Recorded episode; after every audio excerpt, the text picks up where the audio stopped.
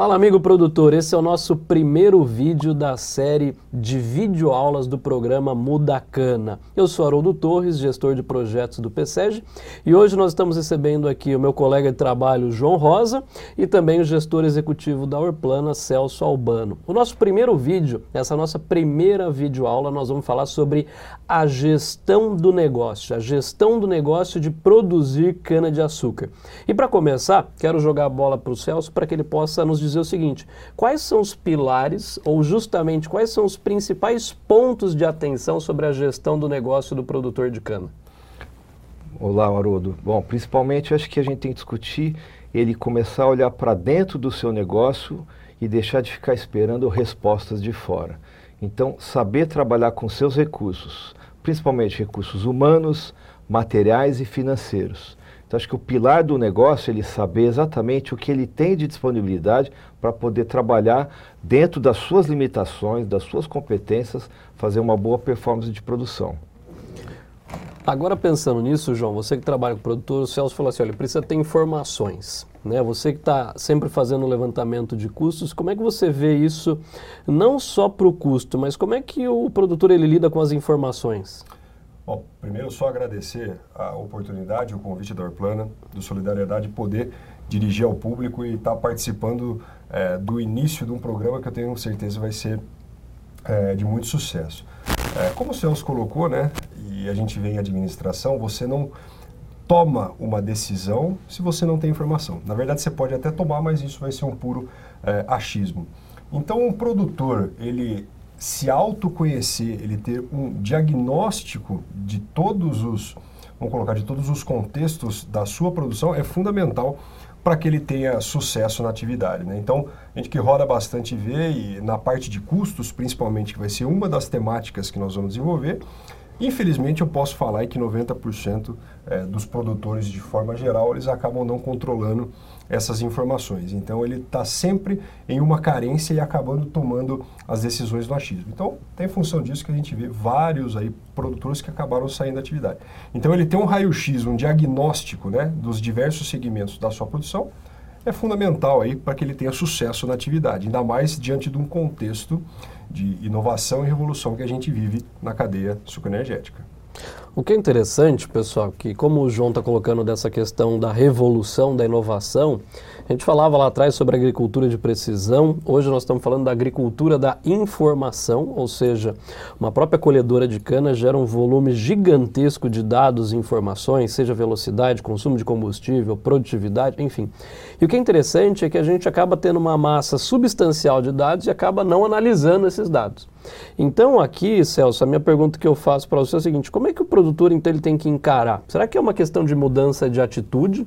É uma mudança cultural? É uma mudança de mindset? Porque em alguns casos, quando a gente olha para alguns produtores, ele fala, eu sempre fiz assim e sempre deu certo. Será que não é exatamente isso que ele está fazendo de errado?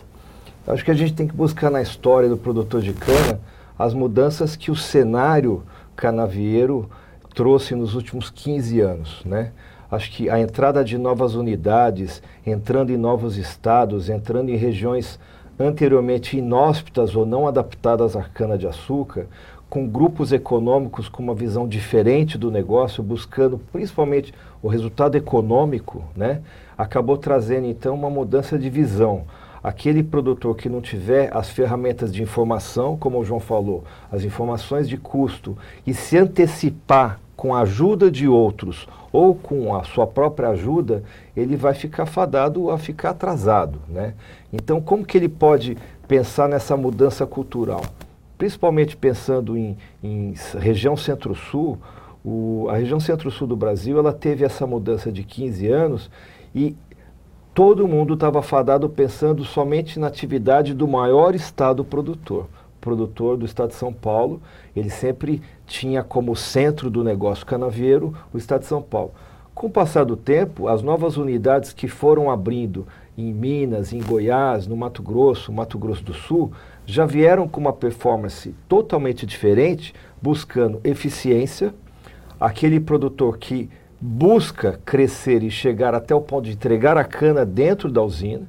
Então ele tem que ter um modelo diferente de produção. Ele não é só aquele produtor que faz a produção e venham buscar na minha propriedade através de colheita de terceiros a própria indústria faz. Ele já tem que começar a pensar, entender que ele pode ganhar também virando um produtor mais verticalizado. Então essa mudança de cultura traz, acho que, uma, uma desconstrução do modelo atual do produtor de cana, em que ele terminava a sua atividade a hora que a cana estava pronta para colher.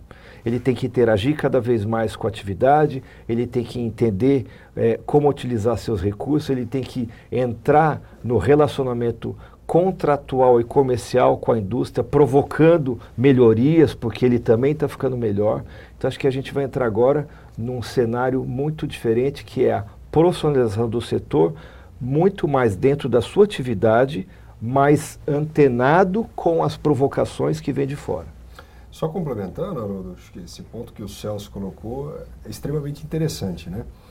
É, o produtor rural, ele deixa de ser simplesmente um produtor rural tradicional, que é aquele cara que estava voltado para é, estabelecimento da cultura em si, né? Ele tem que ser um cara muito mais eclético, né? um empresário rural que como o Celso colocou. Então ele tem que cuidar da parte de negociação, ele tem que cuidar da parte ali do estabelecimento de leis trabalhistas. Então, essa pluralidade, né, que deixa de ser simplesmente um produtor rural, acaba sendo aí fundamental para que ele sobreviva é, na atividade num panorama tão dinâmico. E aí que calha também, uma coisa que a gente vai falar em, em programas é, futuros, esse eu sempre fiz desse jeito e sempre deu certo, não cola mais. Inclusive, esse é um dos pontos de conflito até na questão de sucessão familiar que a gente acaba acaba vendo. Mas isso, como eu disse, é papo para outros, é, outros capítulos e acho que a ideia é, diante do contexto, você ficar antenado para conseguir manter a atividade. O que é legal, pessoal, não sei se vocês perceberam que a temática deste, desta, deste primeiro bloco, desse primeiro vídeo, é gestão do negócio. E o que é interessante é que quando a gente começa a extrair aqui, nós estamos falando de gestão num contexto mais genérico, mas perceba que indiretamente nós já falamos gestão da informação, ou gestão documental, que é um pilar essencial, porque sem informação ou sem dados você não consegue tomar decisão. O João acabou de falar de gestão da mudança, ou seja, isso também precisa estar incutido na nossa área. O Celso colocou muito bem aqui gestão financeira e econômica da atividade. Nós falamos de negociação.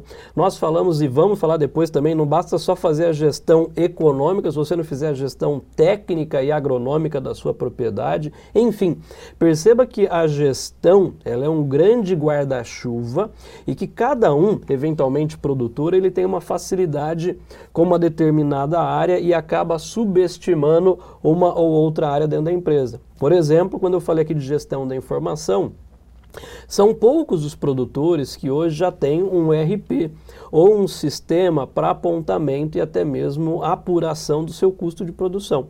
E nessa linha, Celso e João, perguntar para vocês aqui, como é que vocês veem hoje dentro da gestão, qual é a maior deficiência ou a maior agonia do produtor? Qual que é a, a, o nível da gestão que mais é agonizante para o produtor? É informação? É técnica? Qual é o problema maior dentro da gestão hoje do produtor rural? Você quer falar primeiro? Bom, são, para mim, eu vejo que o principal é o desesclarecimento, né?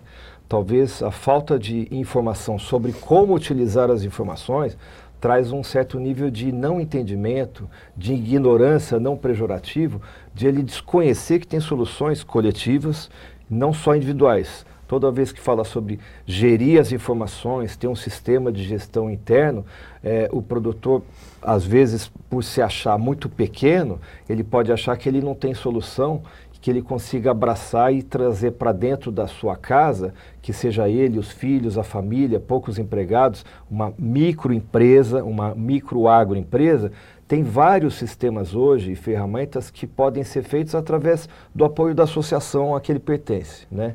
Então, acho que, primeiro, é, eu tenho que entender as, as informações que chegam até mim dentro, dentro do meu negócio e que mudam de acordo com os ambientes externos. A economia mudou, o clima vai mudar, a gente tem prévias de mudança de temperatura, chuvas, isso tudo são as informações que ele tem que ter um trabalho de arranjamento ordenado.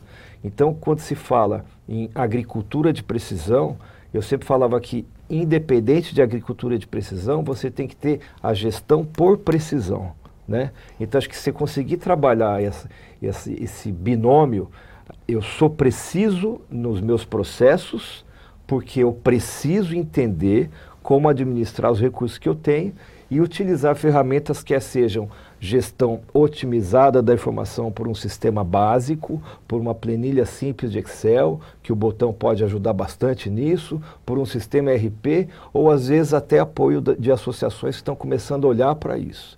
Além disso, ele tem que também, tá, também estar muito conectado com os propósitos da empresa a quem ele entrega a cana.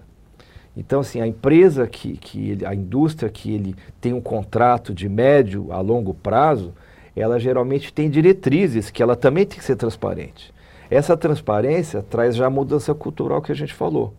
O produtor que não buscar entender através da associação é, a, que, que o representa junto em câmaras e comissões de negociação quais são as metas do médio e longo prazo daquela indústria, ele vai chegar num ponto que fala assim: eu vou só produzir cana e não interfiro no negócio que eu faço parte? que é um macronegócio. Então, acho que é isso que é muito importante a gente abordar. É, eu só queria complementar rapidamente o que o Celso colocou de dois pontos aí que eu julgo legal.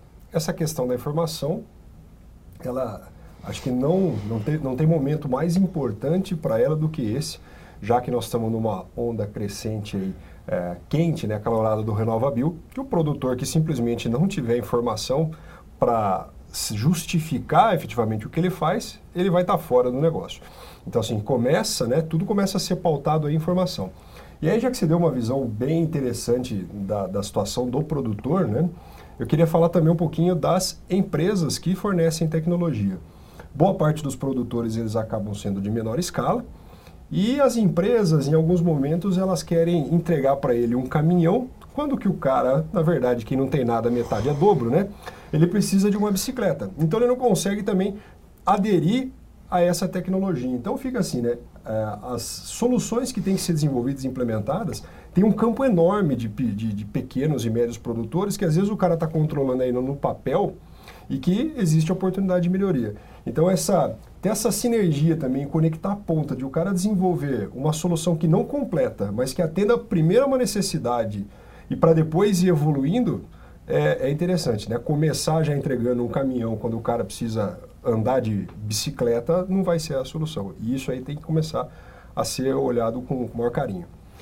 É importante a gente lembrar que, acho que nesse primeiro módulo que vai ter uma série, a gente tem que trazer uma visão para o produtor de que o próprio Mudacana é um programa que vem ao encontro dessas necessidades de transformação. Então, a gente comenta que o Mudacana não é um programa, é uma filosofia a ser é, incorporada, né? Uma, uma filosofia de, de, de, gestão do seu negócio, interagindo com iguais, com seus pares, com concorrentes, com outras empresas, com as empresas a que ele está inserido, que forneçam insumos, forneçam recursos financeiros, forneçam crédito então, é, se a gente trabalhar o nome, a gente vai lembrar, o muda cana, o M, ele vem de mudança de atitude. Eu preciso enxergar que se eu não mudar, eu vou ficar fadado a ser ultrapassado, né? Eu tenho que pensar no U da união e associativismo, ou seja, não adianta nada eu querer mudar sozinho se eu também não tiver apoio de uma ação coletiva. Então, acho que o papel das associações em transformarem essa visão de que estamos juntos para discutir melhor o seu e os nossos negócios, né? É, ele tem que pensar no seu desenvolvimento do seu negócio, se tornar um agroempresário, e ele tem que pensar do aprendizado contínuo. Então, acho que é, essa filosofia traz aquilo que o João falou e você perguntou sobre como administrar informação. Nunca parar de aprender, sempre se desenvolver no seu negócio, saber que não está sozinho e procurar sempre trabalhar as mudanças. Você percebeu o seguinte, qual que é o recado desse primeiro bloco para a gente fechar esse primeiro vídeo, né? Isso que provavelmente deixou você aí com, com uma sede de conhecimento e provavelmente um gostinho de quero mais. A ideia central, se a gente juntar aqui todos os argumentos, é a seguinte, sonhe grande, mas comece pequeno. E comece pequeno de forma extremamente estruturada e usando os conceitos e ferramentas disponíveis no âmbito da gestão. É isso aí, amigo produtor. Esse foi o nosso primeiro vídeo do canal Mudacana no YouTube, uma parceria Orplana, Solidariedade e PSEG. Espero que vocês se inscrevam no canal e obrigado pela participação de vocês.